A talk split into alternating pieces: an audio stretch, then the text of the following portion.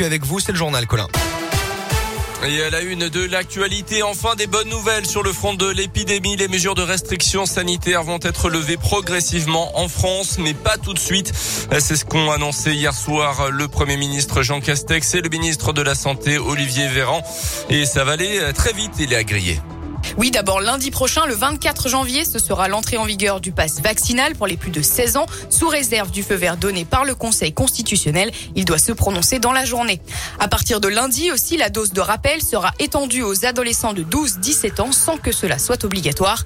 Et date à retenir le 2 février avec la suppression des jauges dans les établissements recevant du public. Le télétravail ne sera plus obligatoire mais seulement recommandé. Ce sera aussi la fin de l'obligation du port du masque en extérieur.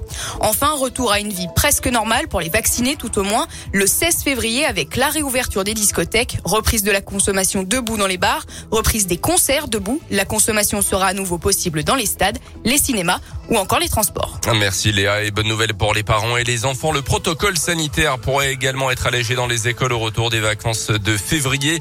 À Clermont, quatre cantines scolaires ont servi hier midi des repas froids faute de personnel suffisant. On en parlait hier sur Radio Scoop. Aujourd'hui, ce seront six cantines scolaires qui sont concernées. Paul Bert, Jean Butez, Charles Perrault, Romain Roland, Fernand Buisson et Jules Michelet d'après la montagne. Dans le reste de l'actu en Auvergne, sa balle avait traversé l'abdomen d'un autre chasseur qui s'en était sorti miraculeusement. Un puits mois a été jugé et condamné à 500 euros d'amende, un retrait définitif de son permis de chasse. Son arme est également euh, confisquée d'après la montagne. Les faits se sont passés lors d'une battue au sanglier en 2020 dans les Combrailles. C'est une technique bien connue pour faire passer des colis aux détenus, les lancer par-dessus les murs des prisons. Un homme a été interpellé mardi alors qu'il circulait sur la 71 à Rion. Les gendarmes le soupçonne d'avoir projeté un colis dans l'enceinte du centre de détention. Euh, placé en garde à vue, ce ressortissant russe qui aurait reconnu les faits a quitté la gendarmerie avec une convocation devant le tribunal. L'enquête continue pour tenter d'identifier celui qui a reçu le colis puisque le paquet n'a pas été retrouvé. Le conducteur est poursuivi aussi pour conduite sous l'emprise de stupéfiants. Son véhicule a été placé en fourrière. Les abandons d'animaux en hausse dans la région, c'est le constat que fait la SPA qui vient de dévoiler son bilan pour l'année 2021. En Auvergne-Rhône-Alpes, 3000 970 animaux ont été pris en charge par les quatre refuges de l'association. Euh, c'est 16% de plus par rapport à 2020.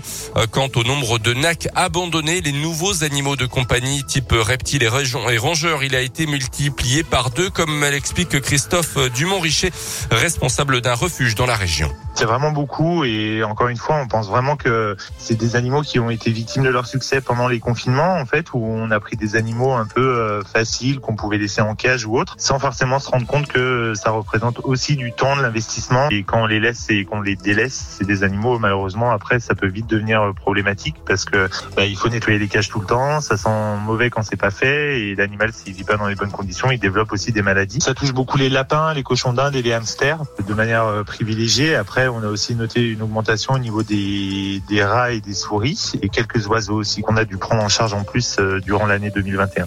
Concernant les NAC, la SPA milite pour que la récente loi interdisant la vente en animalerie de chiens et de chats dès 2024 soit également étendue à ces animaux. Le foot avec le derby de Ligue 1 ce soir entre Lyon et Saint-Etienne, coup d'envoi à 21h et puis le début du troisième tour de l'Open d'Australie, ça passe pour Gaël Monfils qualifié pour les huitièmes. On suivra également Adrian Manarino et Raphaël Nadal en fin de matinée.